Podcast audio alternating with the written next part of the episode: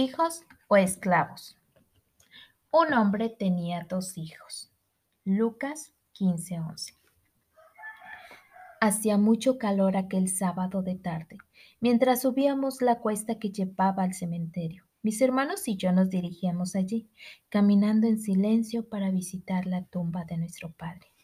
La última vez que lo había visto estaba muy enfermo, pero no había lágrimas en sus ojos como las otras despedidas. El brillo de la esperanza iluminaba su viejo rostro, marcado por el dolor y los años. Algo dentro de mí decía aquel día que estaba viendo a mi padre por última vez en este mundo. Y sin embargo, regresé a Brasil. Un mes más tarde, un sobre con los bordes blanco y rojo, los colores del Perú, me trajo la noticia fatal. Papá murió. Es allí. La voz de mi hermano me sacó de mis pensamientos. Levanté los ojos y vi la pequeña tumba blanca. Una extraña mezcla de sentimientos se posesionó de mi ser.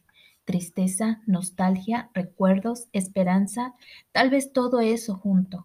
Tal vez tan solo la nostalgia alimentando la esperanza. O quizás solo la esperanza borrando la tristeza y endulzando la nostalgia. Cerré los ojos, como queriendo arrancar recuerdos de la oscuridad. Intenté decir algo, pero sentí que sería inútil. ¿Para qué? Él ya no me oiría. Sus restos estaban allí, insensibles, inertes, esperando el día glorioso de la resurrección.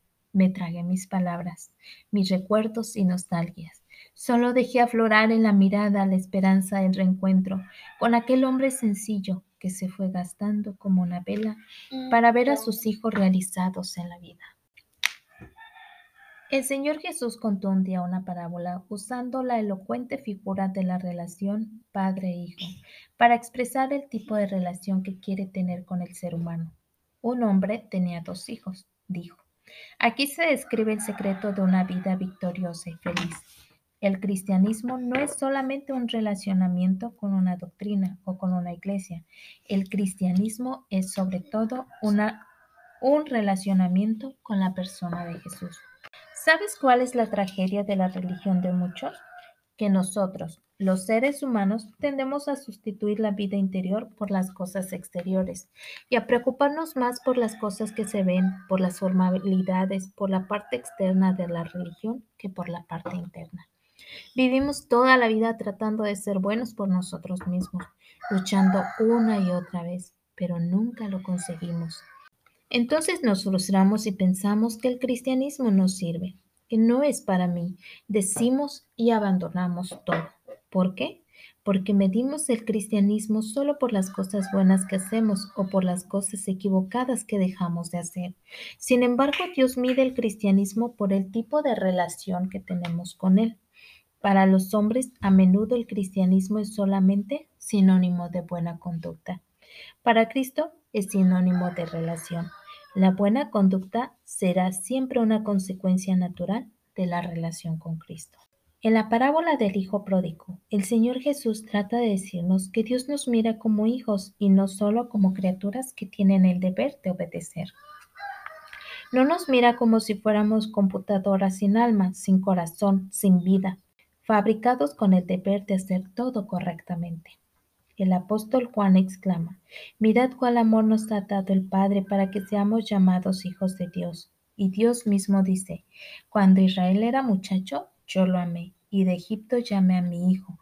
Encontramos aquí el sentido íntimo del tipo de relación que predica el cristianismo. Nosotros lo amamos porque Él es nuestro Padre. Nosotros le obedecemos porque lo amamos y lo servimos con placer, debido a los íntimos lazos que nos unen. Esto revitaliza el cristianismo. Ver a Jesús no solo como nuestro Salvador, sino también sino también como nuestro Padre y amigo. Nos ayuda a vivir una vida espiritual abundante y feliz. Nos guarda del legalismo, del fariseísmo y de la pseudo-ortodoxia. Aquellos cuya religión se basa en el, amor no sucumben a las asperezas y las pruebas de la vida, pero cuando el amor disminuye, entonces nos parece que las reglas aumentan. Cuando amamos a alguien, no necesitamos pensar en las reglas para servirlo. Por supuesto, las leyes y las normas no son necesarias para dar expresión pormenorizada a los principios, pero el amor nos conduce naturalmente a lo que es correcto. El hombre que ama no obedece las normas porque sean obligatorias, por el contrario, su obediencia es la consecuencia de su amor. En esa relación padre-hijo, lo que Dios más desea es tenernos cerca de su corazón. Lo trágico del pecado no es el hecho que quebramos una norma escrita, lo trágico es el hecho de que nos apartemos de Dios. Entonces, en lugar de amarlo, comenzamos a tener miedo de él. En lugar de buscarlo, huimos de su presencia y nos escondemos. Dios, nuestro Padre amante, no puede soportar eso porque nos ama y quiere volver a tenernos en sus brazos. Un padre tenía dos hijos. ¿Cuántos mensajes en estas pocas palabras? Dios está diciendo que para él no existe diferencia entre sus hijos. Él puede ser padre de dos, de mil, de un millón de hijos. Su capacidad de amor no tiene fronteras. Durante todo este tiempo en que por algún motivo de la vida anduviste lejos de Él, ¿Piensas que su corazón no sangró? Él sabe dónde estuviste, siempre lo supo. Conoce tus angustias, tus tristezas, tus rebeldías. Te ama así como eres. Aunque quiere transformarte, en medio de la multitud, tú eres único. Siempre sintió tu ausencia, tu lugar siempre estuvo vacío, porque para Dios nadie es ni será como tú. Cuando mi padre llegó a los 80 años, mis hermanos prepararon una emotiva fiesta de aniversario. Estaba todo listo. Había luces, colores, alegría, música y también la torta que en ocasiones como esa no podía faltar.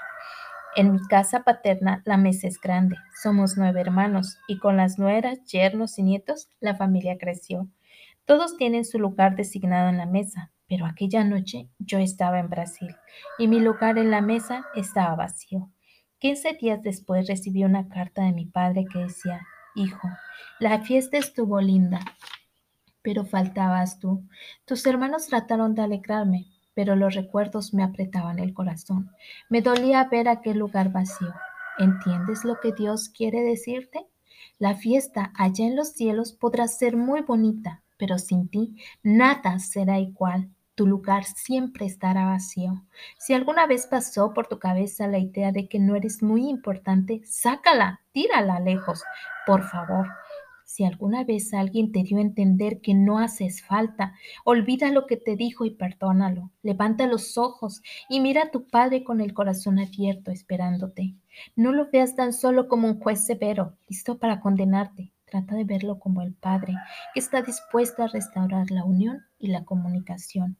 En el Evangelio de San Lucas encontramos una parábola que ilustra muy bien el amor y la paciencia del Padre para con nosotros. Tenía un hombre una higuera plantada en su viña y vino a buscar fruto en ella y no lo halló. Y dijo al viñador, He aquí hace tres años que vengo a buscar fruto en esta higuera y no la hallo. Córtala, ¿para qué inutiliza también la tierra? Entonces él respondiendo le dijo, Señor, déjala todavía este año, hasta que yo cabe alrededor de ella y la abone, y si diere fruto bien, y si no, la cortarás después. Casi siempre tenemos la idea de que Cristo es bueno y el Padre es malo, un juez intransigente. Pensando así, al leer el texto, concluiríamos, Dios es el dueño de la higuera. Es aquel en que la parábola no tiene paciencia y está dispuesto a cortarla porque no producía frutos. Pero Cristo intercede y dice, no, Señor, espera un poco, permíteme trabajar con ella un año más. ¿No es la impresión que tenemos a primera vista? Siempre, por alguna razón, tenemos la idea de que Dios es intransigente, que está dispuesto a juzgar y listo para condenar, pero no es así. En esta parábola, el Señor está ilustrando el carácter del Padre. Él es amor y justicia. Él tiene principios, pero ellos son la expresión de su misericordia.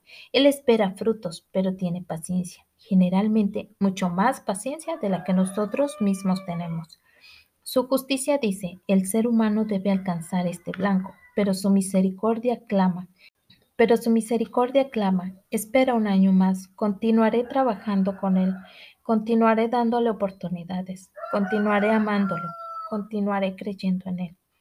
Cuando cerramos los ojos y tratamos de imaginar a Dios, ¿qué imagen ve nuestra mente? ¿Te sientes atraído por él? ¿Tienes ganas de correr a sus brazos a pesar de lo que puede haber en tu vida? ¿O tienes miedo de él? ¿O piensas que estás condenado para siempre porque un día te resbalaste y te apartaste de él? Un hombre tenía dos hijos. Hijos. Eso es lo que tú y yo somos para Dios. Nosotros no lo merecemos, pero Él nos hizo sus hijos.